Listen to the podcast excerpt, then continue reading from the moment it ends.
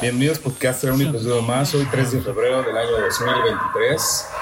Eh, su amigo y servidor César Cuapio, acompañado de mi gran amigo el ingeniero Juan José. Y tenemos un invitado especial, don Alfonso Bonilla, ingenierazo de la Benemérita Universidad Autónoma de Puebla, ingeniero químico, titulado y con mucha experiencia en lo que es sistema de agua y drenaje. Bueno, ingeniero Bonilla, muy buenas noches. ¿Cómo está? Muy bien, buenas noches. Encantado de, convivir en estos momentos con ustedes. Una plática interesante, ingeniero. Queremos que la gente que nos escucha en todo el mundo, porque realmente Spotify llega a todo el mundo, que sepa, que aprenda un poquito de lo que es un sistema de agua y drenaje en una ciudad, una ciudad cualquiera, en este caso estamos hablando de San Pedro Cholula, pero pues la ciencia aplica en todas las partes del planeta, ¿no? Es correcto.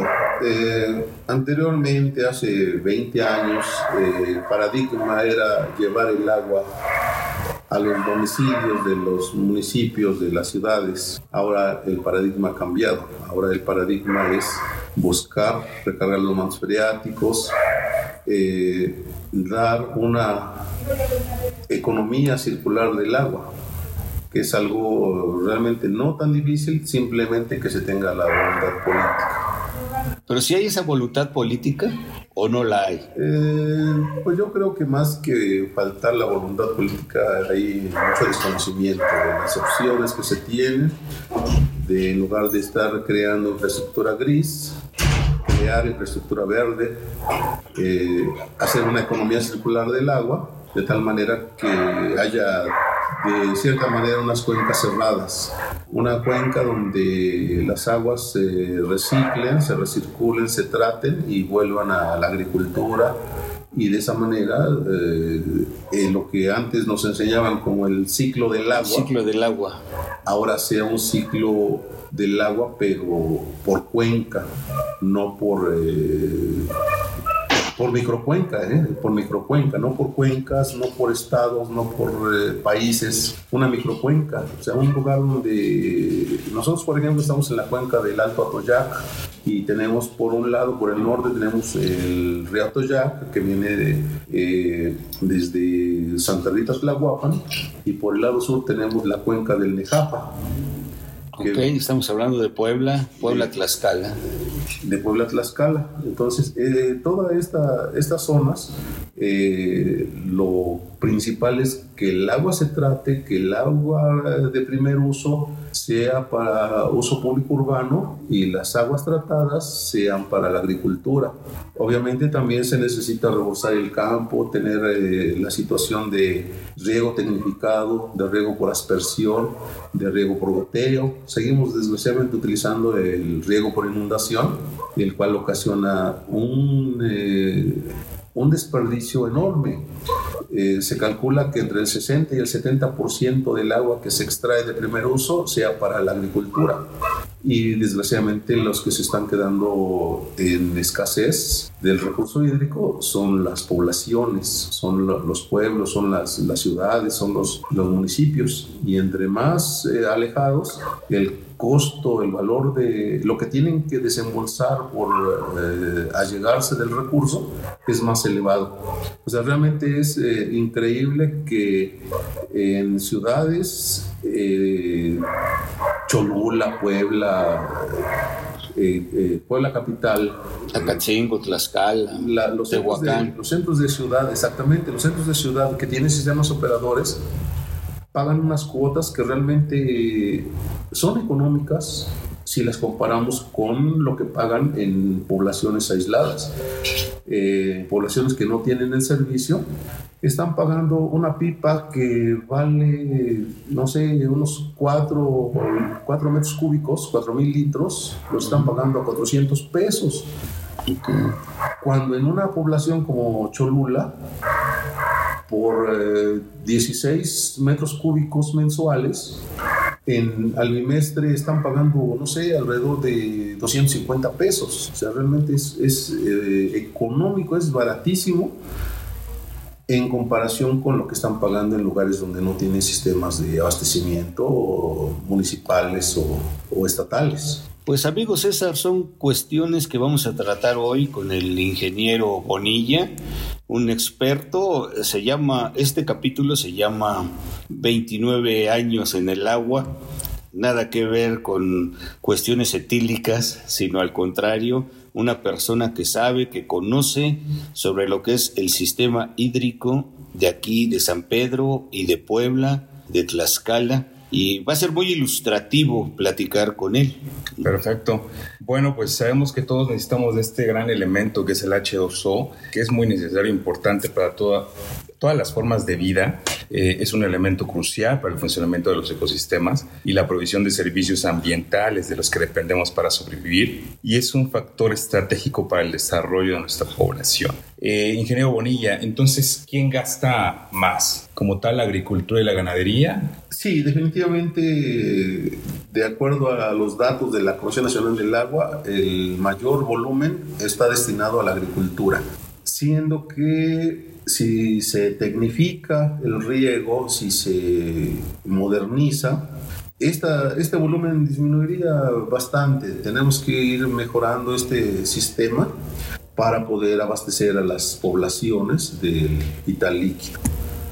Ahora, ingeniero, una pregunta bien importante para mí, o sea, ¿de qué depende toda esta, dispénseme usted la palabra, política del agua? ¿Es política? O sea, ¿es barato entregar agua? ¿Es muy caro? ¿Depende del gobernador? ¿Depende de tendencias políticas? ¿De, ¿De qué depende el entregar el vital líquido a los campesinos y a los ciudadanos? Pues efectivamente depende de cuestiones políticas porque en un momento dado eh, ponen a cargo de los sistemas operadores a, gente inexperta. O sea, tengo que ser claro en ese sentido. Okay. O sea, de repente personas que tienen otro perfil completamente diferente los ponen a cargo de sistemas de agua potable y los resultados pues, no son los óptimos realmente hay que tener un conocimiento más profundo del tema para poder dejar, dar este, mejores resultados, definitivamente. Entonces es político. Es, eh, desgraciadamente hemos visto... Pongo a mi compadre del Departamento del Agua y mi compadre a lo mejor vendía naranjas y plátanos en el mercado y no sabe ni qué onda con el agua, ¿no? Ah, se ha dado casos, se ha dado casos de, eh, por ejemplo, hace muchos años conocí a un director de agua potable en Acatlán de Osorio, que era el que más sabía de tuberías porque tenía una ferretería. Okay. Y lo pusieron de, con el cargo del, director de agua potable. Obviamente es algo completamente diferente, ¿no? Pero eh, ha surgido siempre la idea de la profesionalización de, las, de los cargos públicos, de la carrera este, eh, de servidor público, o sea, servidores públicos de carrera, que conozcan el tema, que sepan desenvolverse, que sepan desempeñar, que tengan conocimientos de ingeniería y de administración. O sea, realmente es muy difícil que de repente llega un licenciado, un... Este, Puro nepotismo. Mm, de cierta manera, tal vez pero simplemente se necesita más capacitación. Eh, estamos llegando a, a, esa conclusión a fin de cuentas. Eh, si fuera nepotismo, pero hubiera capacitación, habría resultados. Okay. Si no hay capacitación, si no, estás, eh, si no sabes de lo que estás en lo que estás trabajando, lo que estás haciendo, lo que quieres, cuáles son tus metas, aunque tengas ahí enfrente un plan de desarrollo integral, aunque tengas proyectos, no los sabes interpretar y no los vas a llevar a cabo, porque a fin de cuentas tu interés es, es otro, es, es, diferente.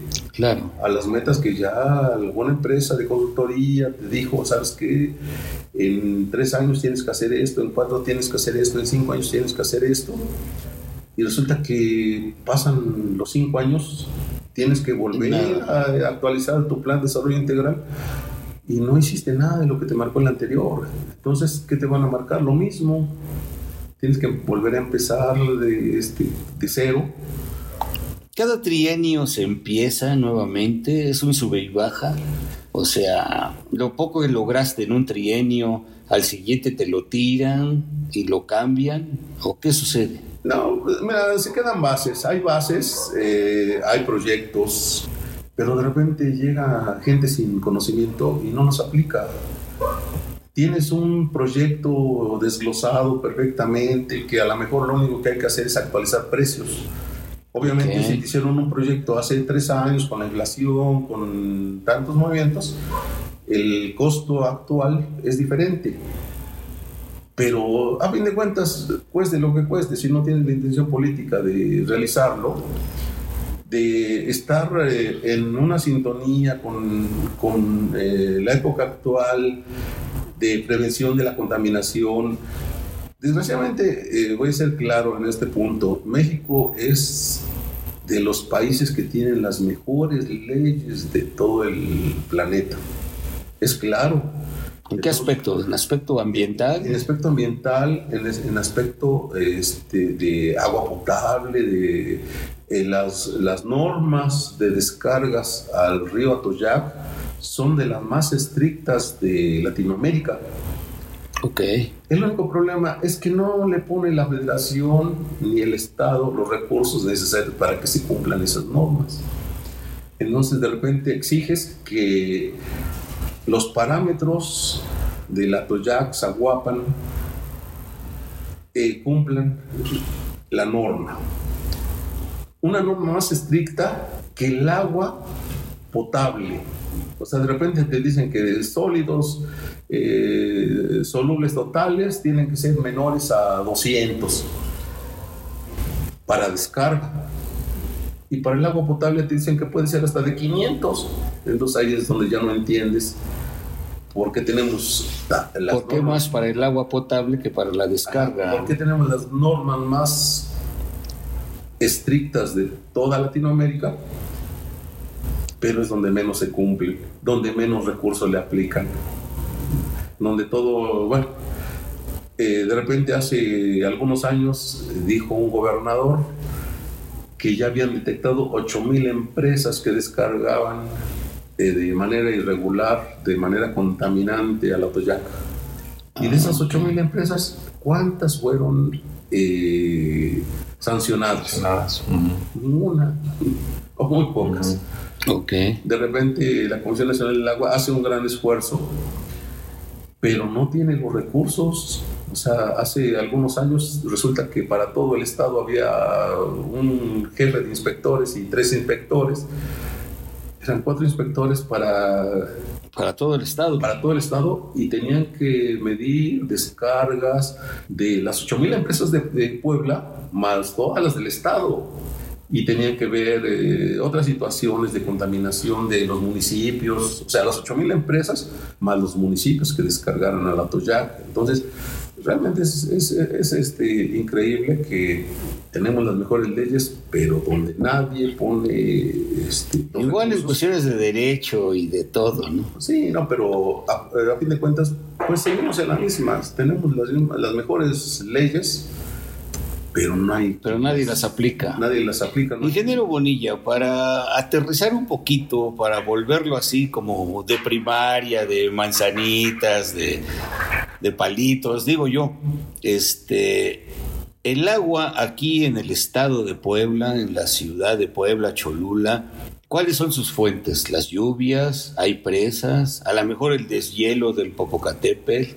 No lo sé. De hecho, sí, el deshielo de, del volcán y toda la, la zona, eh, las faldas del volcán, es una zona agrícola eh, de material que ha arrojado el volcán durante miles de años que es una zona permeable, muy, muy permeable, lo cual permite que los mantos se recarguen.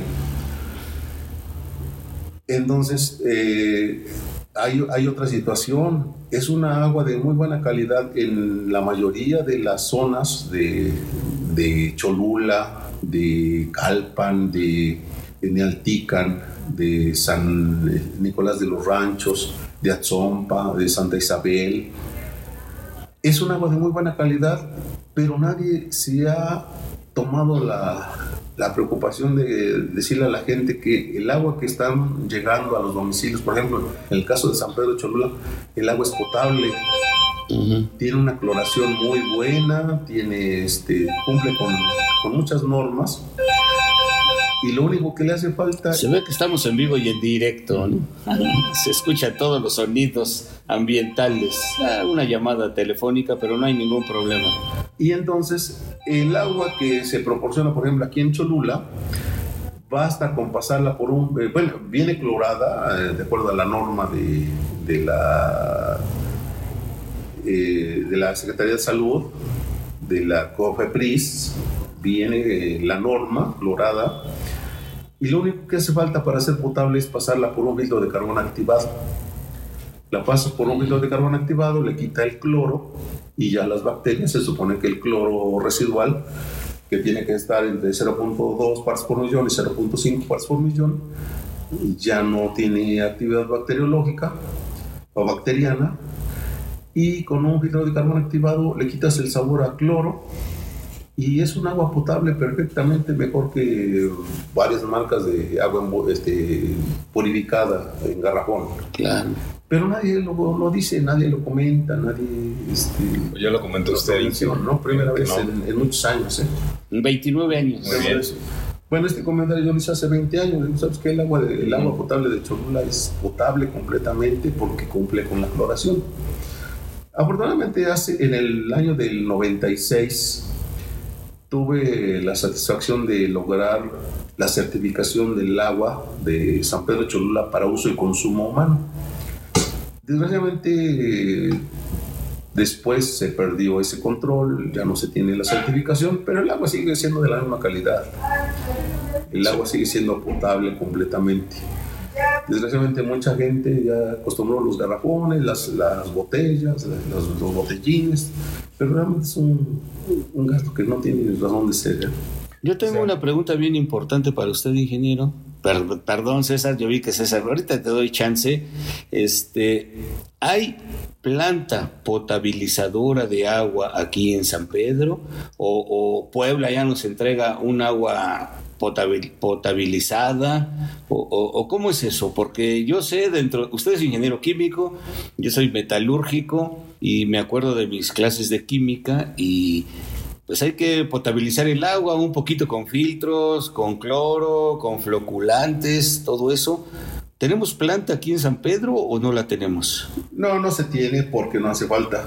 La única, el único pozo que no cumple con la norma eh, 127 de, de, la Secretaría de Salud es el pozo de, de, Jesús, el pozo 6, que es el único que no cumple por tener carbonato de calcio y carbonato de magnesio muy alto. Pero de ahí en fuera los otros pozos todos cumplen con la norma para agua potable. O sea, ¿el agua de San Pedro Cholula es de pozo? Sí, sí, es de, es de pozos. Ya de ahorita andan por 12 pozos, algo así, pero más uno que ya dejó de trabajar y el 6 que no, que no le da a Cholula, sino le da a otra zona. Pero sí, este, es agua de pozos y de una calidad muy buena, afortunadamente. ¿No nos llega de otro lado, de Puebla? No, no, no, al contrario, no. Cutzamala, del Estado de México, no sé. No, no, no, eh, esta cuenca, este, al contrario, esta cuenca abastece de la zona de Momoxpan, hay pozos que mandan agua a la ciudad de Puebla, y de la zona de Santa María Cuescomo también manda agua a la ciudad de Puebla. Y la, y la mejor agua por la que todo el mundo este, eh, quiere es la de Acuescómac y Nealtican, porque también de Nealtican este, son cinco pozos en Acuascoma y cuatro en Nealtican, y van para la ciudad de Puebla, y es un agua de muy buena calidad. ¿Se van para Puebla y a Cholula le dejan los residuos? No, no, no, Cholula tiene sus pozos, sus pozos aparte, son sus pozos propios y este, de ahí se abastece. Entonces, la calidad del agua que viene de, del de la montaña, por decir algo, de los pozos, de, los mantos, de los mantos freáticos de aquí, de San Pedro, es suficiente para darnos agua de buena calidad. Sí, nada más hay que saber dónde, dónde buscarla, ¿no? O sea, de hecho se tienen registros, se tienen datos y dice un dicho que no vas a encontrar resultados diferentes si sigues haciendo lo mismo. Lo mismo. Entonces, de repente, si la autoridad municipal quiere hacer otro pozo en, en Momoxpan, donde saben que el agua es eh, una dureza muy alta, fuera de norma, ahí está el error.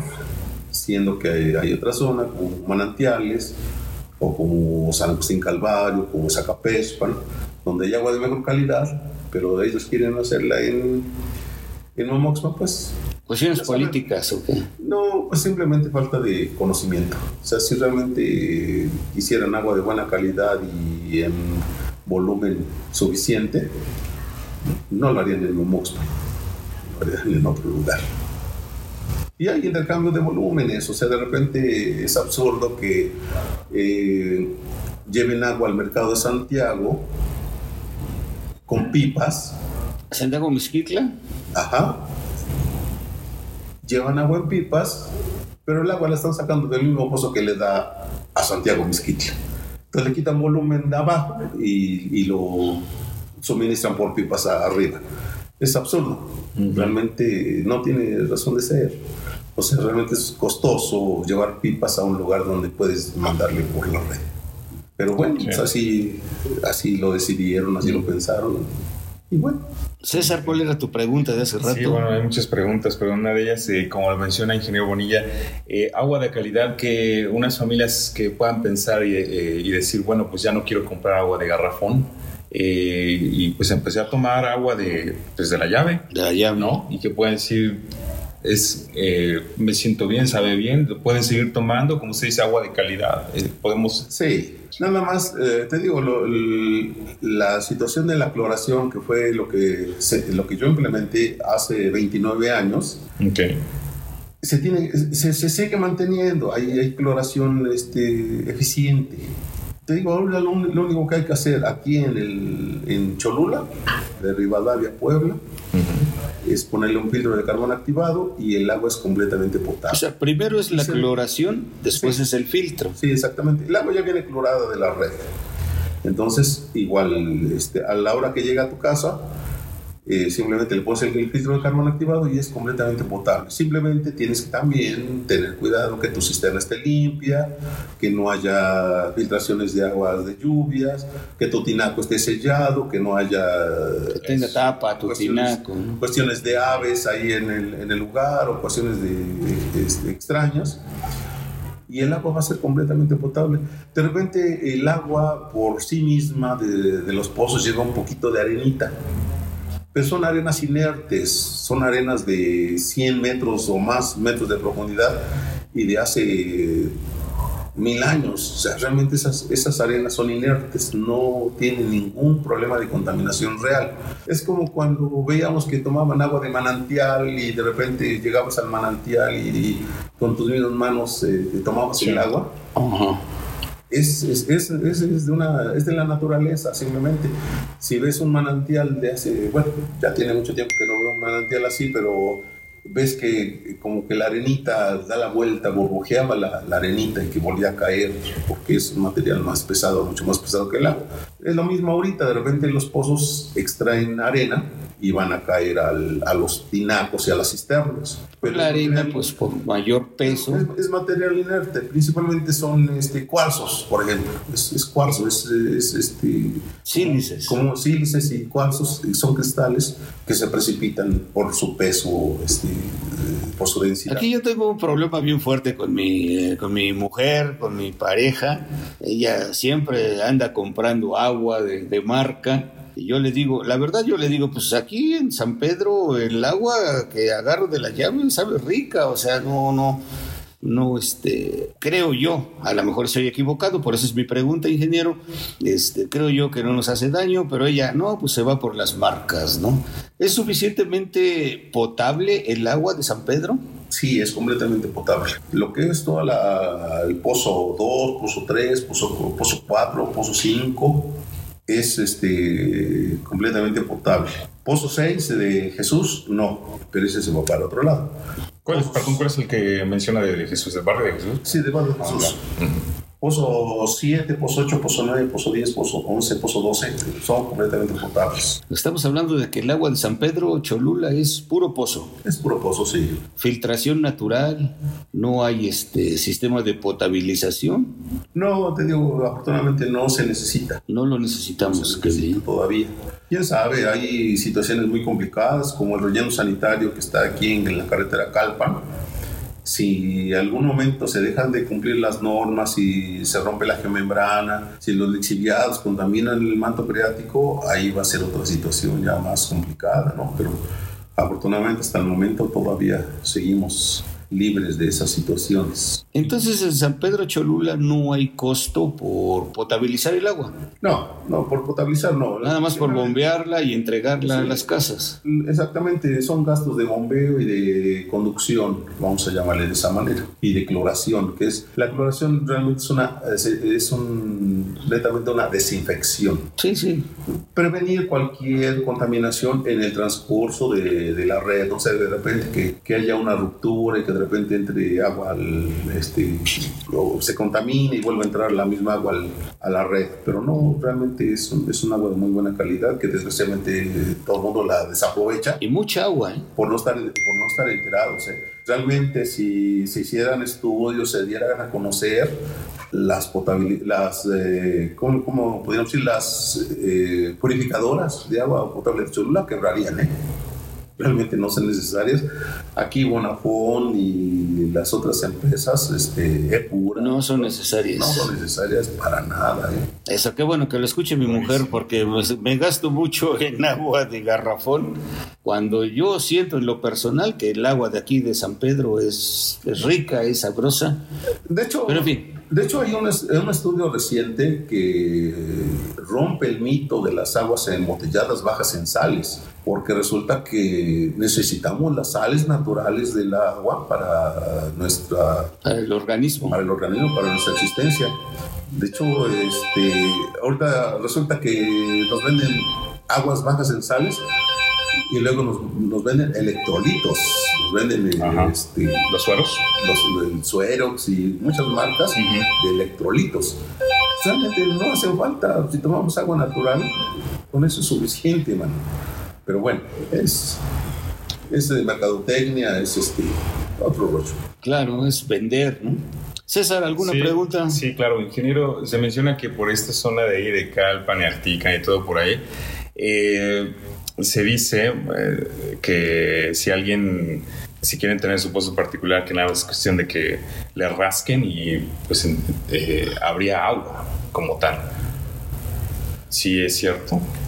Sí, toda esa zona es, muy rica en mantos freáticos. Desgraciadamente, entre más te vas acercando al volcán, más profunda se va volviendo la existencia del, del agua. Del nivel freático.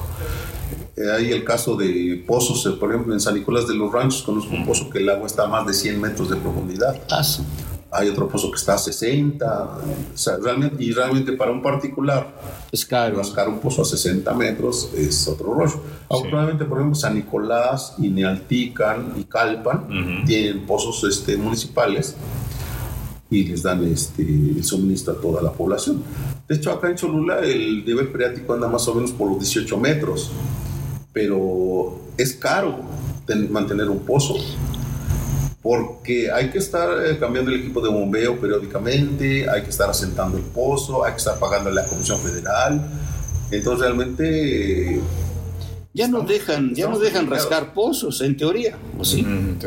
De hecho, eh, la Comisión Nacional del Agua tiene su normativa, marca que todos los pozos deben tener un registro y deben, deben tener un permiso para su perforación, salvo el caso de pozos que se usan para fines de abrevadero o donde el municipio no tenga la capacidad para dar el servicio. Entonces, si hay zonas, por ejemplo, toda la zona de ¿qué te digo? San Matías, Cocoyotl, que ahorita tienen red, pero no tienen el servicio, Santa Bárbara Almoloya, San Diego Coachayotla, San Sebastián Tepalcatepec, San Juan Tlautla, salvo en unos fraccionamientos de San Juan Tlautla tienen agua potable, pero todo lo demás son pozos este, artesianos. Y ya nuestros municipios vecinos, por ejemplo, San, eh, San Mateo Conalá, con sus juntas auxiliares, San Gabriel Ometosla y Santa María este, Coronango.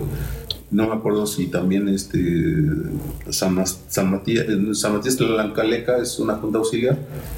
No, San Lucas de Cetelco. San Lucas de Cetelco. Eh, creo que también es junta auxiliar de San... Eh, de San... Zacatepec, ¿no? ¿No? No, Zacatepec es junta auxiliar también de San Mateo de Conala. Oh, Entonces, todas esas juntas auxiliares, bueno, toda esa zona tienen eh, pozos, tienen pozos donde afortunadamente el agua está a 18 metros o menos, salvo en lomas, en lomeríos, por ejemplo, la zona de donde está la iglesia de San Sebastián de Palcatepec, es una, es una loma y si ahí el agua está como a 30 metros. Qué bueno, qué interesante para la gente de aquí, de San Pedro y los alrededores, de San Pedro Cholula, del municipio, que, que, escuchen al ingeniero y que sepan un poquito apreciar más lo que, lo que tenemos, ¿no? O sea, yo, ingeniero, a ver otra pregunta que se me ocurre. ¿Hay suficiente agua en San Pedro, en el municipio de San Pedro Cholula, como para cuántos años? No, eso no tiene fecha de caducidad, simplemente hay que buscarla. Qué padre. Ahorita, por ejemplo, acabo de pasar hace, hace unas horas por la vía y entre la, las 6 Oriente y la 8 Oriente y la vía. Hay una empresa que vende pipas de agua potable y allí eran los cauces que llevaban eh, el agua al manantial de, de Aquiahuac San Juan Aquiahuac. Ok. Y ahí surten unas pipas, bueno, surten no sé cuántas pipas al día, surten una cantidad exagerada, ¿no? O sea que en Cholula hay mucha agua. para mucho tiempo, no más que nada, no la han sabido encontrar, no la han sabido buscar donde debe de ser. De hecho, el Pozo 1 se clausuró porque nada más daba 10 litros por segundo y ya estaba el Pozo 5 que daba 60 pero resulta que el pozo 1 nada más estaba a 50 metros. Entonces, ahí en la Chicalotera, por ejemplo, es un lugar perfecto para excavar un pozo, como marca la norma de la Comisión Nacional del Agua, a 150 metros, y fácilmente se tendrían mínimo unos 30 litros por segundo. 30 litros por segundo. Sí, y que resolvería mucha de la problemática que existe en, varias zonas. Hay problemáticas, César, de agua aquí en, San Pedro Cholula. Yo, la verdad, a lo mejor porque nada más somos dos los que vivimos en mi casa, pues no gastamos mucha agua. Yo no he visto problemáticas. ¿Sí hay problemáticas, César? Yo tampoco he sabido de problemáticas, sé de otros municipios y pues otros estados como tal. La pregunta que le iba, bueno, que le quiero preguntar, ingeniero, es ¿por qué falta el agua? Ya si nos vamos a otros estados, por la sequía como tal, si nos vamos al norte. De hecho, aquí en Cholula, en la zona, en la zona del barrio de Jesús, por ejemplo, hay escasez de agua. Ahorita, igual ahorita están haciendo una obra en la 2, en la 10 Oriente, en la 10 Poniente y disminuyó el abastecimiento. Se supone que este fin de semana se va a regularizar pero bueno, aparte de eso, en época de estiaje, como empezamos ahorita desde noviembre hasta finales de abril y principios de mayo, está la, época de estiaje, entonces desgraciadamente hay zonas donde consumen el agua de una manera eh, desproporcionada, ¿no? Tienen sus jardines este, perfectamente verdes todo el año y realmente hay, hay épocas en que también el pasto debe de descansar. Mm. De hecho, les comento, hay este, situaciones, por ejemplo, en California, en Los Ángeles, California, en esta época del año, en lugar de regar los jardines, los mandan a pintar el pasto seco, lo pintan con una con un, un, material que es biodegradable y es fertilizante. Hasta cuando empiezan las lluvias, ese, esa pintura que le ponen ahorita se va al subsuelo, le sirve de fertilizante y ya vuelve a brotar el pasto, pero ahorita está, eh, está prohibido en Los Ángeles regar. En zonas de de Estados Unidos, ahí en lo que es este, Las Vegas, Nevada, por ejemplo, consumen por la cuestión de, de hotelería, de turismo, consumen cantidades exageradas de agua. De agua. Entonces, ahí también cambiaron la situación, querían tener todos sus pastos, este, eh, su jardín de pasto y todo, campos de golf. Les cambió, ya les cambió el chip y ahora lo que siembran, pues es una zona semidesértica, es una zona desértica. Entonces lo que están haciendo ahorita es sembrando cactus, sembrando magueyes, sembrando nopales, de tal manera que no consuman el, agua que tanta falta hace para otros, para otros usos. Ingeniero, aprovechando un poquito que estamos aquí y, como un consejo, porque parte de, del micronotas es generar buena vibra para la población, ¿qué consejo le daría a la gente de aquí, San Pedro Cholula y sus alrededores, para conservar ese gran beneficio que tenemos de agua potable? Bueno, pues a nivel mundial lo que se está promocionando actualmente y que es necesario es la cosecha de agua, la cosecha de lluvia, de agua de lluvia, la cosecha de agua de lluvia. Esto es que en la época de, los cinco o seis meses que tenemos de lluvia, no utilicemos agua de la red, sino utilicemos agua de, nuestras azoteas principalmente. Para eso simplemente tener limpia la azotea que no tengamos mascotas en la azotea, que no tengan, tengamos macetas, que la tengamos, tengamos limpia y de esa manera vamos a poder, a poder aprovechar esa agua de lluvia para todo lo que vienen siendo los servicios generales, es apta para el excusado, para lavar la ropa, para lavar trastes, hasta para bañarnos, simplemente con unos cuantos filtros. Pero esa agua va a los mantos freáticos. Sí, pero si le damos el uso, dejamos de extraer. Si esa agua la, la utilizamos, desgraciadamente no va a los mantos freáticos. Ahorita le estamos mandando a los drenajes, le estamos mandando el drenaje y de ahí este, eh, se, se está desperdiciando cosechar el agua de lluvia, darle usos pertinentes, incluso el agua de lluvia de las azoteas y de algunos patios que se encuentren limpios, se pueden encauzar a los pozos de, que en las juntas auxiliares, que en los pueblos se tienen para abastecerse. El agua de lluvia se puede mandar directamente al manto freático sin ningún problema de contaminación, ni mucho menos simplemente tener la, la, tecnología, ¿no? Algún, en algún caso, algún filtro de, este, de lecho profundo, filtro de grava y arena, un material poroso, o sea, filtrando el agua de lluvia que tenemos, que tenemos controlada, que no tiene contaminación, la podemos eh, encauzar directamente al manto freático sin ningún problema. Desgraciadamente no hay, eh, aquí en, en la zona no, no se está promocionando esta, esta situación. Sin en cambio, en delegaciones de, la Ciudad de México como Iztapalapa, Tlalpan, Xochimilco. Ahorita le voy a comentar algo. ¿eh? Xochimilco, sí. Yo acabo de llegar de, de, hecho, yo acabo de... Una visita ahí por Xochimilco y ahí se están aprovechando el, el, agua de la lluvia. Es correcto. De hecho, hay, una, hay una, un pueblo, un barrio de allí de Xochimilco donde tienen su captación. Eh, el, centro, el zócalo de ese, de ese, de, ese, pueblo está muy, en una zona muy baja. Entonces todo el agua de lluvia llega a ese lugar. No tenían la manera de controlarlo y lo que se les ocurrió hacer un pozo de absorción a 60 metros de profundidad, ponerle sus filtros de grava y arena, sus filtros de materiales porosos y de tal manera que ya, ya no tienen ese problema y están mandando toda el agua de lluvia al subsuelo. A ver, de, ingeniero, cuéntame tu experiencia. Mi experiencia es ahí por el sur de la Ciudad de México para no, este, pues puntualizar sobre delegaciones o algo donde en las casas les están otorgando unos tinacos con filtro de, agua de lluvia desde los techos de las casas, van hacia unos filtros, no sé de qué sean esos, esos filtros, usted ha de saber muy bien de qué son, y esa agua la están reciclando. Sí. sí, es correcto. Hay una asociación que se llama Isla Urbana, por ejemplo, que están eh, promocionando esa captación y en, en, este, en asociación con los gobiernos de las alcaldías de la Ciudad de México y del Estado de México también están ya eh, proporcionando los materiales, unos tinacos, algunas situaciones. Y nada más hay que ponerle un poquito de... Un poquito de técnica, de, ciencia.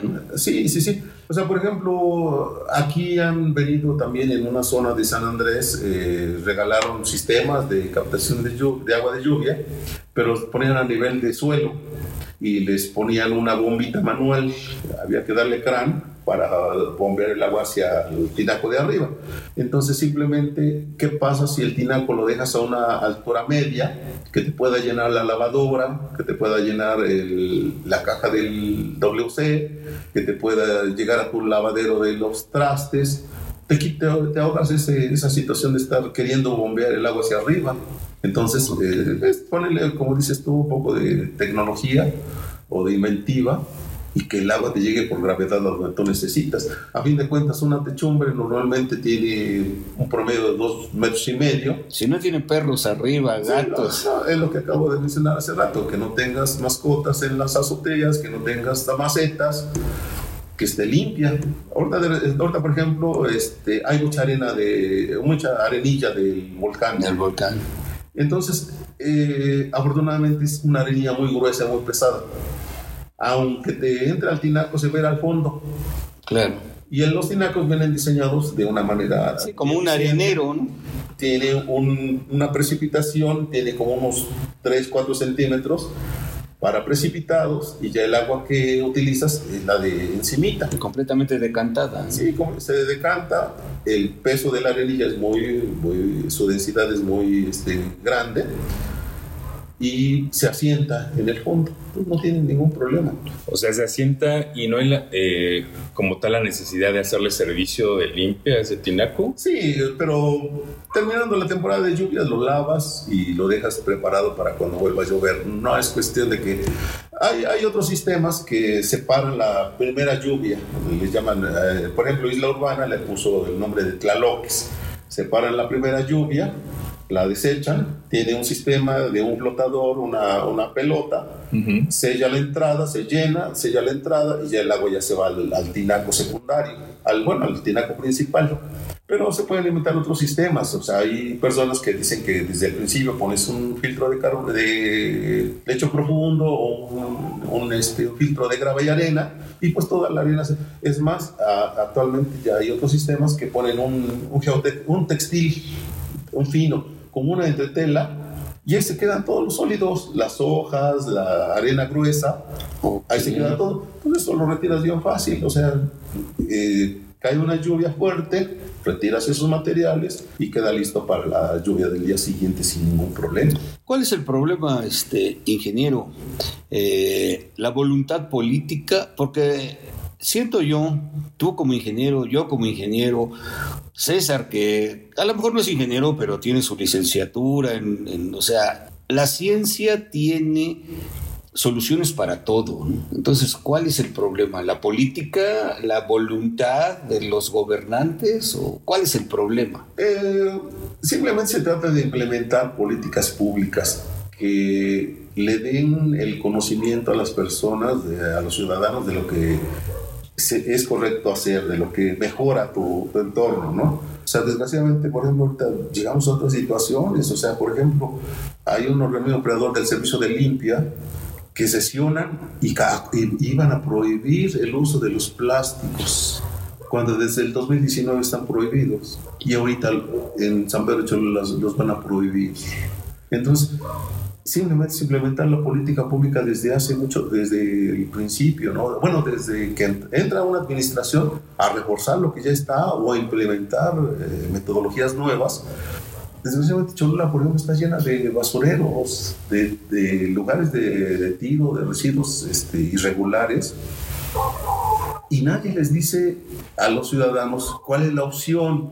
O sea, por ejemplo, el organismo operador de limpia por normativa no se puede llevar residuos de poda. O sea, si tú talas un árbol y dejas las ramas ahí, no se los puedes llevar porque no es basura. Son residuos este, eh, orgánicos, biológicos. No, orgánicos, pero no el, el sistema, el organismo de limpia no tiene la obligación de llevárselos. Tampoco tiene la obligación de llevarse escombro, por ejemplo en el, en el poste de ahí de a media calle, no puedes sacar tu carretilla de escombro y tirarlo ahí y, esperar a que se lo lleve el, este... No se lo llevan, los recolectores de basura no se lo llevan. Llantas tampoco se llevan, o sea, hay materiales que no se los deben de llevar. Simplemente es que te den la opción.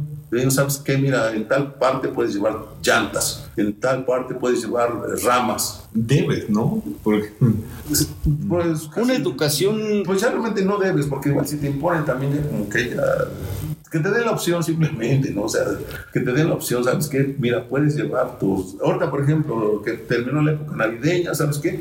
Puedes llevar tus árboles a tal parte, al Soria, puedes llevar tus arbolitos. Ahí en Puebla hay una campaña que si llevas tu arbolito te dan dos pases para África, Safari, por ejemplo, o cosas así, pero que te motive, ¿no? Que te den la opción. Pero si no tienes opción, ¿qué hago? Pues ya, tienes a la basura. Ahora, que te den otras opciones, o que te, que te hagan ver más claro. ¿Sabes qué? ¿Para qué compras un árbol, un pino vikingo de la sierra de no sé dónde? que no es su clima. Del Nevado ya de Iztaccíhuatl. Del Nevado de Toluca. Y que no es su clima. Y aunque venga con tierra y viene con sus raíces y todo, no es su clima. No va a crecer, se va a secar. Pero bueno, ¿sabes qué? Mejor que te den otras opciones. Cómprate un, este, un pino limón, un cedro limón, lo adornas, lo podas y ese no va a crecer, lo, lo siembras en una maceta y ahí lo vas a tener para muchísimos años. Ahorita estaba, pasé en un, en un bazar. Pino navideño, oferta, 700 pesos. No inventes, o sea, por 200 pesos a lo mejor te comes un cedro limón que vas a usar 10 años sin problema. Pero no le, no, no, no, no hay que tener la idea, no tiene que No tenemos esa educación ecológica, ¿no? Sí, y mira, desgraciadamente hay muchos organismos dentro de la administración municipal que te puede decir, ¿sabes qué? Esta es la mejor opción. Cómprate un, eh, ¿qué será? Un ciprés. El ciprés también se presta mucho para poda. Lo, lo, dejas bien bonito, o sea, que lo vas podando cada año y ahí se queda el ciprés chaparrito, lo adornas, todo, y ahí te, dura toda la vida. Mientras lo vas podando bonito, ahí se queda. Pero te sale más barato una poda que estar comprando un árbol de 700 pesos, un, un este, de plástico desechable, este, que Realmente no. Pero si no hay políticas públicas, si no hay instrucción, si no hay enseñanza, si no hay quien te diga. No hay capacitación, a la, capacitación al pueblo. Hay una mejor opción, ¿sabes? Que en lugar de, en lugar de comprar garrafones, pon el filtro de carbón activado. Simplemente. Desde ahí este, empezamos. Es lo que usan las, este, las potabilizadoras o pseudo potabilizadoras. De repente me han consultado algunas. Este, potabilizadores, no, bueno, serían, este, le llaman purificadores. Purificadores. Así como decía el comercial, purificarse, qué, pues qué pecados has cometido, dice. Pero de repente le, le ponen, sin, sin ver, le ponen eh, cloración, ozonificación, rayos ultravioleta. Los tres procedimientos lo único que hacen es matar bacterias. Ya hiciste tu análisis, bacterias, necesita los tres procedimientos. Tal vez nada más con la pura cloración, su tiempo de residencia y su, y su filtro de carbono activado está libre de bacterias. Entonces, ¿para qué le pones la solidificación? ¿Para qué le pones los rayos ultravioleta? No son necesarios. Oye, Inge, entonces yo me quedo con... De repente te, te pantalla, ¿no? Es que tiene tres procedimientos de desinfección. Pero, pues, ¿para qué? Si con uno es suficiente. Inge, yo me quedo con un poquito la duda. Entonces, ¿usted nos recomienda o podemos esta opción de que tomamos agua de la llave y le, le ponemos eh, la fibra de carbón activado? ¿Cómo, es ese procedimiento? ¿Dónde lo conseguimos? ¿Cómo, eh, ¿Cómo le hacemos? El más comercial es el de Rotoplas, Rotoplas Paso 2. El paso 2 es de carbón activado. Es un cartucho normal de carbón activado, se lo pasas ahí y todavía, si el agua, si sabes que el agua va clorada, le pones el carbón activado nada más y ya está. Si el agua no va clorada, en algún lugar que no vaya clorada el agua, hay otros filtros de iones de plata y carbón activado. Vienen las dos cosas juntas. Entonces, le mata bacterias y le quita sabor y color y ya tienes un agua de muy buena calidad. O sea, es un cartucho que se puede conseguir dónde? En cualquier este, ferretería, todo hogar, la que sea. Ya está haciendo comercial aquí César, el ingeniero. Está bien un filtro de carbón activado para su tinaco. Perfecto. En cualquier lugar. De hecho, los filtros de carbón activado normalmente van en la tarja en el lavaplatos. Exacto, sí. Porque si la pones en el tinaco, te va a estar filtrando el agua y, es agua que va para el sanitario, que va para la regadera y que no necesita esa. Fíjate, ingeniero, que yo, hablando un poquito de eso, y un día que anduve medio incursionando en, en la política, ahí te va, eh, fíjate. Eh, eh, no sé, o sea, es algo que, que te quiero plantear a ti. Eh, ¿Por qué? Ese canijo que andaba queriendo ser presidente municipal y a lo mejor tenía purificadoras de agua, a lo mejor tenía purificadoras de agua y lo que quería era hacer negocio, decía que era superfluo entregar agua eh, purificada o agua potable en, en, una llave cuando dices a lo mejor la vas a usar para lavar tu carro, para lavar tu patio, para, no sé, para muchas, a lo mejor para lavar la ropa. Y él hablaba, a lo mejor algo completamente loco, pero pues así los políticos a veces así son, este, decía, vamos a hacer una red de agua potable para tomar y otra red de agua no potable para utilizarla para el baño, para la ropa, para el WC. Y también decía que si no era, si no era suficiente esa red de agua potable para la comida, para tomar, pues dice, pues ponemos purificadoras y vendemos los garrafones, ¿no? O sea, ¿qué, qué tan loco estaba eso? ¿Qué tan, tan fumado? No, definitivamente sí, mira, desgraciadamente hasta en algunos municipios hay un municipio muy cercano que de repente se les ocurrió la idea de poner una, este, una, una purificadora y llevaban los garrafones este, gratis. Política. Pero era, era cuestión política.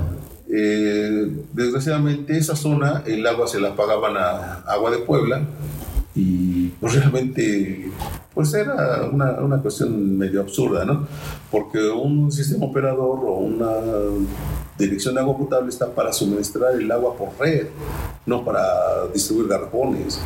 Hay muchas cuestiones muy absurdas, ¿no? O sea, de repente cuando hace algunos años se le ocurrió a, varios municipios poner sus farmacias. Dices, normalmente, o sea, el, ayuntamiento está para gobernar, para ordenar el comercio, para eh, tener la vigilancia, la seguridad pública, los servicios que le confiere el artículo 115 constitucional no para poner farmacias, no para poner este, este, purificadoras de agua, no para hacer cosas que están fuera de lo que le marca la ley, pero de repente tuvo gente, gobernantes que se les ocurrió esa idea y que pues el tiempo dio la razón y no tuvieron ningún futuro. O sea, no puedes tener una farmacia municipal donde no tienes circulación de medicamentos, donde no tienes eh, pues, la clientela, los pacientes, o sea, ¿quién, ¿quién, te va a comprar?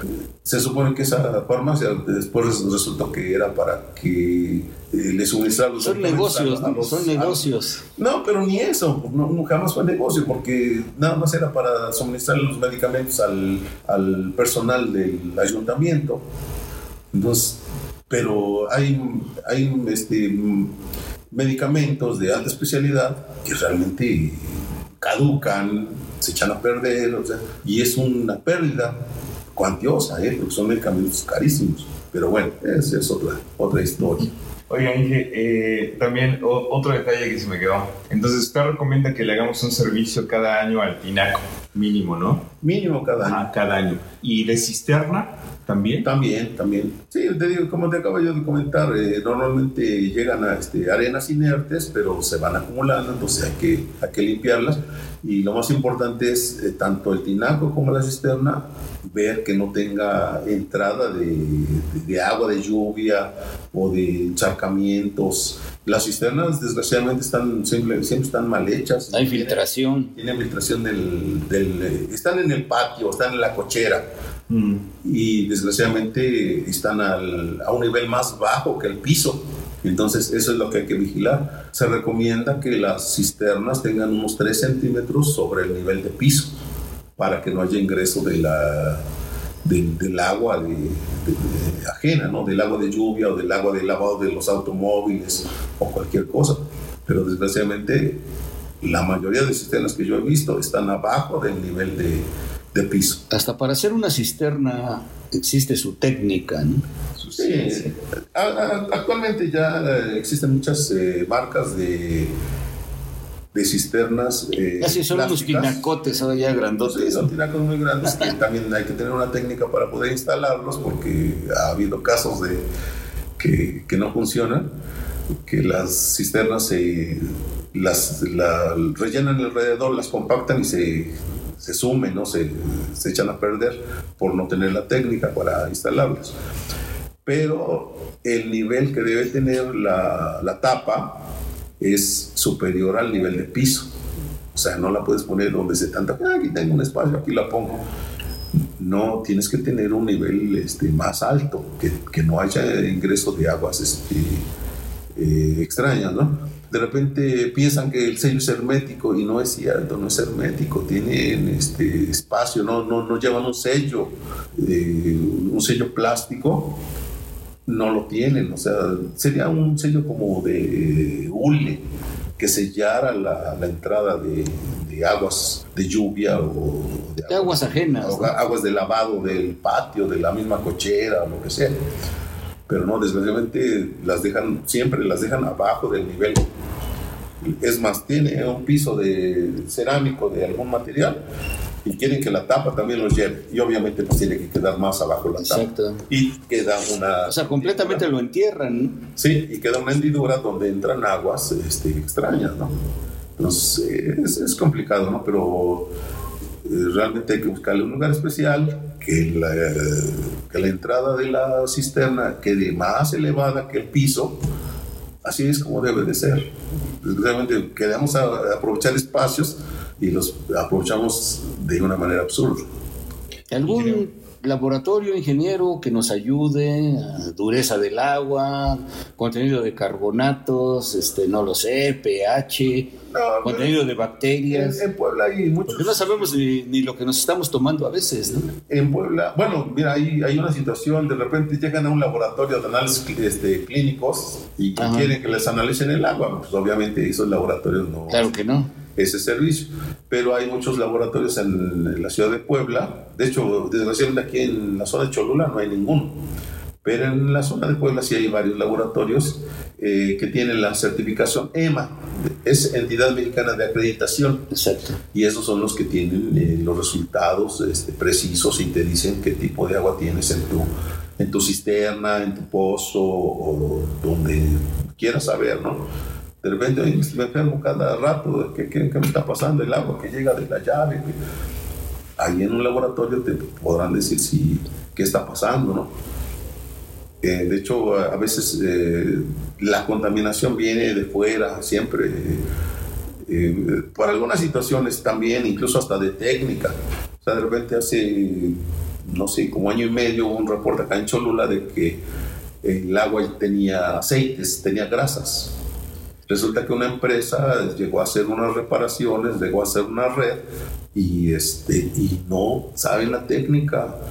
Entonces hay material de, de PVC que se tiene que insertar con un anillo de neopreno y se le tiene que poner un lubricante base agua y grado alimenticio y estos señores se les ocurre ponerles este, grasa, este, lubricante de, automotriz. Cualquier. Grasa lubricante de automotriz.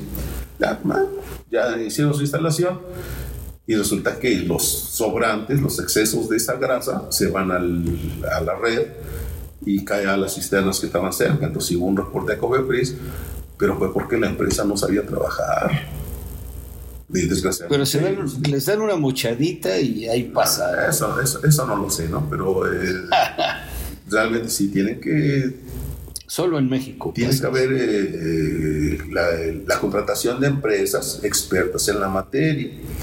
Mira, a mí en el transcurso de tantos años, de estos 29 años que estamos celebrando el día de hoy, me tocó la experiencia de una empresa que por nombre llevaba algo así como carreteras especializadas del sureste.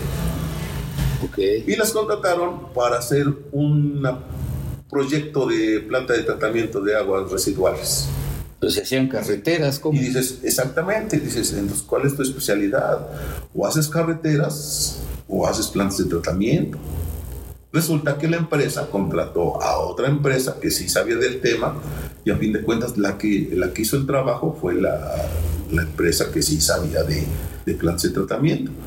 Aunque ya, ya sabes cómo va el, el asunto, ¿no? Así, así, así sucede, ¿no? De repente, pavimento, ¿qué, qué, qué te gusta? Impermeabilizaciones del centro, y te la pones a hacer una red de agua potable, y la, la, hacen como mejor se les ocurre, y no es la técnica. Afortunadamente ya hay lubricantes para PVC, base agua, grado alimenticio, te quitas de problemas. Pero si no sabes lo que te están poniendo, si de repente porque estuviste algunos años viendo desde lejos cómo trabajaban y ya sientes que eres experto. Supones que supones, ¿no? Sí, y ya piensas que ya te la sabes de todas, todas. No, no es cierto, no es así. O sea, realmente sí es eh, una capacitación permanente, estar, estar aprendiendo, estar viendo lo que es real, ¿no? Lo que realmente conviene. Pero te digo, desgraciadamente una obra que puedes hacer en, en tres días, te llevas un mes, dices, no inventes, o sea, o sea, ¿qué está pasando? No, realmente no, si no sabes lo que están haciendo, contratas una empresa que tampoco sabe lo que está haciendo, entonces igual se pueden tardar toda la vida y vas a decir que, que sí. fue la, la gran maravilla. Puede ser muy buena la intención, pero si no tienes la ciencia, el conocimiento. Y que era muy más, difícil, ¿no? o sea, que era complicadísimo. Entonces, y ya ahorita resulta que son héroes porque lo que se tenía que hacer en una semana, dijeron que se tenía que hacer en tres meses y no me lo hicieron en dos, entonces ya, ya, lo, ya son héroes, ya lo hicieron bien. Y pues no, no, no es cierto, no es así. César, ¿alguna pregunta? ¿Algo? ¿Alguna duda? Sí, ingeniero. Eh, ¿Cuál sería, eh, pues, el punto de, de, ahorrar? Porque a pesar, por ejemplo, aquí en Cholula, o bueno, yo pienso en otros estados de, de nuestro México, eh, pues sí, les va muy mal en que no, no tienen este, este bendito elemento y que, por ejemplo, en, en, un, en, un, baño, bueno, en una ducha, pues se gastan muchos litros, ¿no? Alrededor de más o menos cuántos litros por minuto se están gastando. Más o menos así que... No, mira, es, es, es, eh, por minuto es complicado, ¿no? Mm. Lo que sí marca la Comisión Nacional del Agua es que en, en clima templado, como estamos en el caso de, de esta zona de Cholula, el consumo es un promedio de 125 litros por habitante por día, aunque en algunos casos realmente con 90 litros o menos es suficiente. Entonces, 90 litros por habitante por día realmente es, es, es, es exagerado. Sí, o sea, hay, sí, hay, sí, hay pero, pero desgraciadamente... Incluye baño, lavar, todo, todo, todo, cocinar. Y, y ya, uh, mensual, ya mensual, o sea, no es, es, un promedio mensual de 90 litros por habitante por día y es una exageración. Hay países como Israel que tienen un consumo de 45 y todavía está de sobra para hacer viñedos en el desierto, ¿no? Pero bueno, es cuestión también de, de educación uh -huh. y de realmente... Educación resolver, tecnológica, ¿no? Y de resolver eh, situaciones como las industrias que tienen tomas clandestinas, como este, de las de empresas que tienen descargas clandestinas y de hacer el, el, ciclo del agua, pero el ciclo eh, de la economía circular, de, que, de una cuenca cerrada, lo que decía yo al principio, una cuenca cerrada, donde el agua se queda en, en la misma cuenca y da la vuelta mil veces, ¿no? No de estar eh, buscando la manera de que no se te encharque tu calle y que se vaya el agua rápido por un drenaje pluvial y que inunde la población que sigue abajo y que se vaya al río y que llegue Desgraciadamente el régimen de lluvias está muy cambiado, está muy escaso. Antes la presa de Valsequillo estaba casi siempre, cada año se llenaba, ahorita ya ha habido años en que no se llena ni al 75%. Pero por eso mismo se tiene que hacer, implementar eso, esa economía circular del agua, de un, una cuenca cerrada que en cada municipio, en cada pueblo, el agua se recicle y se utilice para eh, el riego, el agua tratada y, y, el agua de primer uso sí va para el uso público urbano. Mientras no lo entendamos, mientras no lo hagamos así, nos hace falta mucha cultura en cuestión de agua. Es una política pública que tiene que implementar. Dicen, no es responsabilidad del gobierno, pero el gobierno es el que tiene que poner la, que llevar la batuta, el que tiene que dar eh, la orientación, ¿no?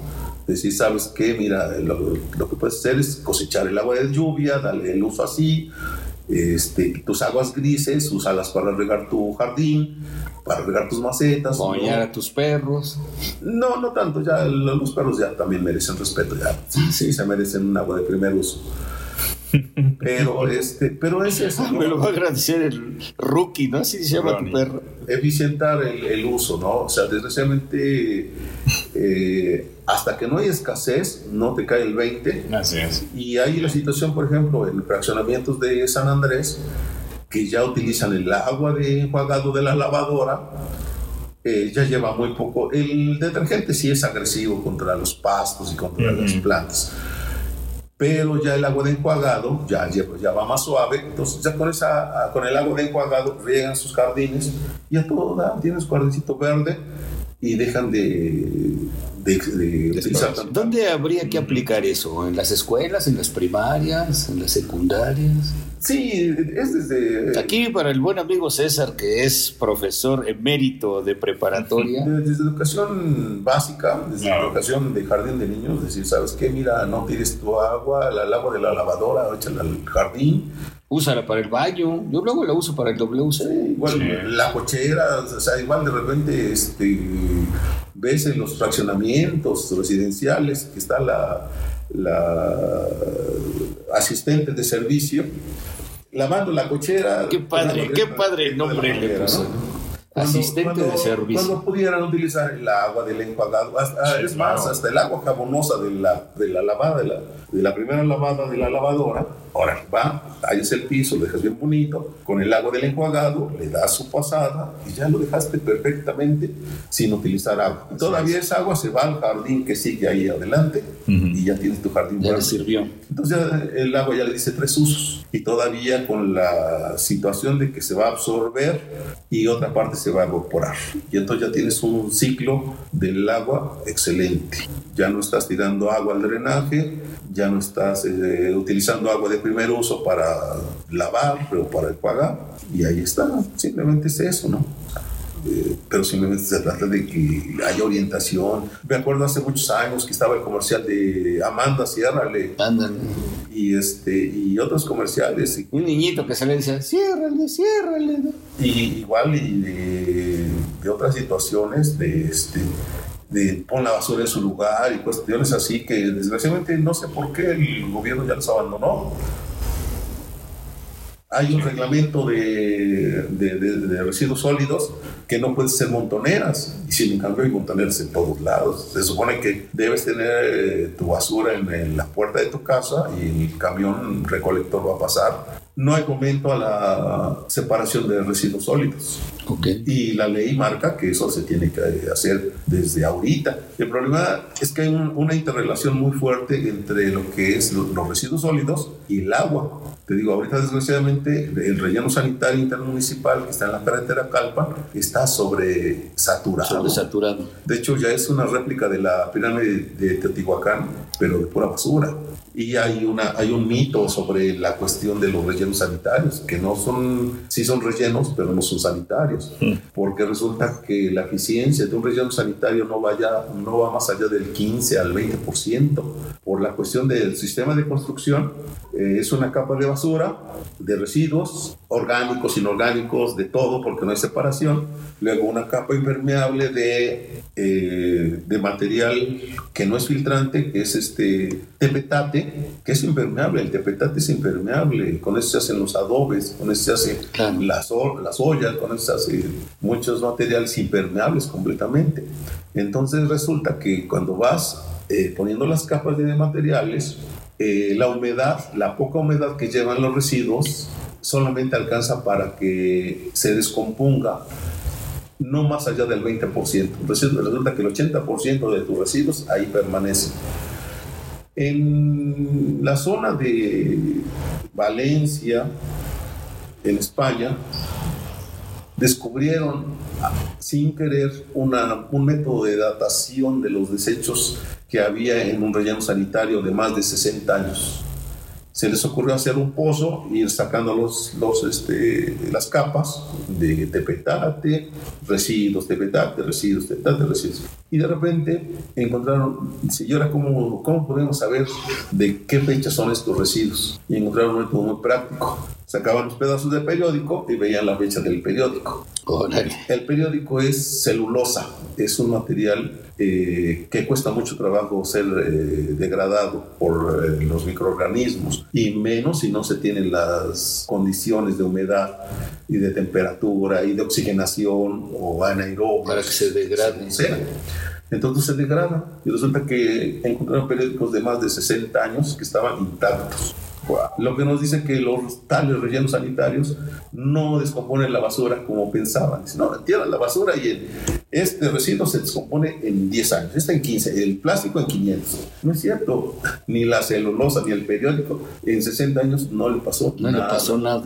Entonces, estamos mal porque ahí habría la, la situación de hacer otra otro, otro proceso, ¿no? Que sería la composta o que sería eh, en la generación de energía mediante la quema de estos materiales combustibles, bueno, son combustibles a ah. cuentas, lo que es el periódico, lo que son madera, lo que son plásticos incluso. El problema también es que hay, una hay organizaciones que se llaman, eh, que están en contra de la quema de estos residuos por la generación de, de material. Pero, pues a fin de cuentas, lo, lo que estamos haciendo es ocultar la, los residuos abajo de la alfombra ahí están y ahí van a permanecer. Okay. Durante dentro de mil años van a llegar este, algunos antropólogos, algunos este, arqueólogos y van a mira, aquí estaban. Aquí están, mira. Ah, van a encontrar las noticias en el periódico. Ah, mira lo que pasó. 2018, 2020. En lugar, de, en lugar de ir a una hemeroteca o alguna fuente digital, van a ah, mira, mira, mira. Aquí en Cholula hubo, este, en, no, en, algún otro lugar hubo, ah, mira, hubo este, una imposición del candidato. Ah, mira. hubo fraude electoral. No, no, no. Ah, qué bien, ingeniero. Fíjate que ha sido para mí muy sustanciosa esta plática. Yo quise o, o deseaba, a lo mejor lo dejamos para otro día, hablar no solamente de agua, también de drenaje, que es algo yo creo que más problemático todavía, ¿no? los desechos sólidos, líquidos y todo eso.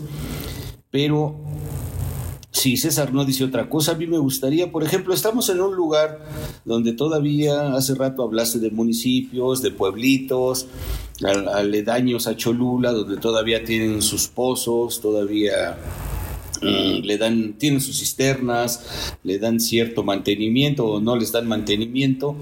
Algunos consejos para la gente de los pueblos aledaños, qué hacer con sus pozos, con sus cisternas, con su, con su crianza de animales que luego los tienen ahí a un lado del pozo, yo los he visto. Para que no se sequen sus pozos, usted, yo Exacto. que algunos se secan. ¿Qué hacer? La gente de aquí, por ejemplo, de Zacatepec, por decir algo, ¿qué hacer con esos pozos que tienen? Cómo conservarlos con esas cisternas, cómo conservarlas para que tengan agua de calidad. Bueno, pues hay una normativa de la Secretaría de Salud que señala que tienen que estar eh, aislados con una malla ciclónica, con malla de gallinero, pero sí tienen que ser lugares este, muy, muy aislados de, de las gallinas, de todos. De hecho, en el 97 hubo una, un brote, una epidemia de cólera aquí en la zona de San Diego, Coachayotla. Y el problema fue que alguna persona eh, fue la, la, que empezó la, la, epidemia, pero había fecalismo a ras de suelo y acostumbraban eh, este, corrales donde tenían acceso las gallinas, los pollos, y los pollos tenían acceso a los pozos. Y entonces resulta que la contaminación fue en esos vectores de, corral, gallina, gallina, pozo. Entonces, lo que se recomienda es que los pozos deben estar protegidos, deben estar aislados. Y el problema es que en, en aquella época, en el 97, todavía no había tantos embotelladoras. Desgraciadamente, por eso fue la, el socavón No, fue el brote de la, de la bueno, la, el, boom de las embotelladoras, de las purificadoras, porque los pozos se contaminaron por no tener la precaución. Pero si los pozos se cuidan, si se aíslan de cualquier eh, fuente de contaminación, pues eh, son, son fuentes seguras. Te digo, ahorita desgraciadamente sí hay mucha contaminación en esa zona. Eh, los ríos, ahorita eh, ahí pasa, en toda esa zona pasa el río Ametlapanapa y viene bien contaminado. O sea, desgraciadamente ya hay colectores marginales, pero hay eh, ciudadanos que destruyen el drenaje para regar, regar terrenos y ocasionan que siga la contaminación actual. excesivamente pragmáticos. ¿no? Mira, por ejemplo, ahorita hay un caso muy fuerte en Santo Tomás Chautla, de Puebla, en la zona de rumbo Valsequillo. De hecho, ya está muy cerca la laguna de Valsequillo. Entonces, hay piperos y están extrayendo agua de más de 10 pozos en la zona de Santo Tomás Chautla y surten agua a la ciudad de Puebla. Y resulta que el agua está contaminada, muy fuerte. Y es contaminación química, no es contaminación bacteriana nada más, sino también es contaminación química. Es un problema muy fuerte. Eh, sí se tiene que tener un control más preciso sobre, esos, sobre situaciones. De hecho, por ley, la Secretaría de Salud ordena que los carros tanques, los carros cisternas, conocidas como pipas, lleven una identificación, lleven el agua clorada y tengan permisos de la Secretaría de Salud para poder dar el servicio, pero desgraciadamente pues no, no, no, se cumple. Y entonces ya ha habido casos de algunas situaciones muy complicadas de, contaminación, de contaminación de agua que puede provocar enfermedades a, a corto, a mediano o a largo plazo. Pero bueno, es toda una institución del ingeniero Bonilla en el agua, ¿no? Sí, totalmente. Una pregunta, César, algo en pues, especial. Pues igual puede quedar otra segunda parte, ¿no? Ya después para otras, otras más preguntas. Eh, ingeniero Bonilla, eh, ¿hay empresas en las que hacen servicio, por ejemplo, de eh, limpieza de cisternas y todo ese proceso? ¿Hay alguna empresa? Sí, hay, hay, varias empresas en la ciudad de Puebla que se dedican a, lavar cisternas o a, vaciar fosas sépticas. Sí, hay, hay bastantes. Igual no es cuestión de buscarlas en internet y ahí está. Mm, pues por último, mi estimado César, ingeniero, fue un placer platicar con usted. No lo sé, vamos a, la parte medio comercial. Si alguien quiere algún asesoramiento sobre un pozo, sobre un drenaje, sobre un, sistema de bombeo, ¿cómo se ponen en contacto con usted, ingeniero? Bueno, mira, actualmente estoy dedicado a lo que viene siendo sistemas de, de agua potable y de drenaje también lo que son sistemas de bombeo, equipos de bombeo, biodigestores, incluso ahorita estamos incursionando en la cuestión de paneles solares y este, equipos de calefacción, de, este, de calefacción solar también. Y bueno, mi número celular es el 2223 06 2738 y mi correo es eh, con Z, y con H, arroba eh, yahoo.com estamos a la orden, pero el celular 22 23 06 27 38. Toda una institución en cuestiones de agua, 29 años en el agua, que muchos me decían que si era de alcohol, no, es de, es de agua, del sistema de agua del, del Sosapach o de los sistemas de agua de municipales, estatales.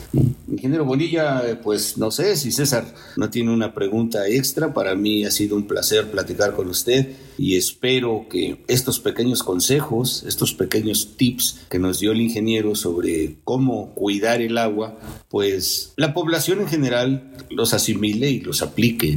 Así es. Pues ingeniero, muchísimas gracias por eh, compartir su experiencia y pues podcaster, pues nos escuchamos a la próxima. Gracias Inge, eh, Juan José, también por, esta, por estos minutitos. Ingeniero Bonilla, muchas gracias otra vez y nos escuchamos a la próxima. Buenas noches, buenos días cuando lo escuches. Buenas madrugadas, donde sea que nos escuches en este pequeño planeta Tierra.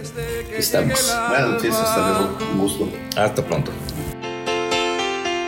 Me fundiré en la noche donde me aguarda la nada me perderé en la angustia de buscarme y no encontrarme. Te encontraré en la luz que se me esconde tras el alma. Desandaré caminos sin salidas como muros. Recorreré los cuerpos desolados sin futuro. Destruiré los mitos que he formado uno a uno. Y pensaré en tu amor este amor nuestro vivo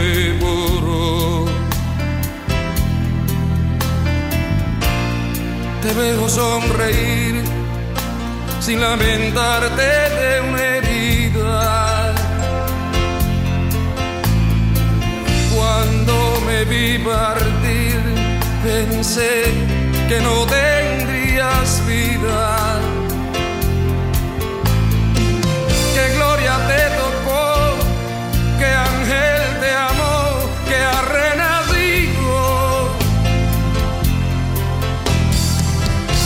Milagro se cuando el amor volvió a tu nido. ¿Qué puedo hacer? Quiero saber que me atormenta en mi interior. Si es el dolor que empieza a ser miedo a perder lo que se amó.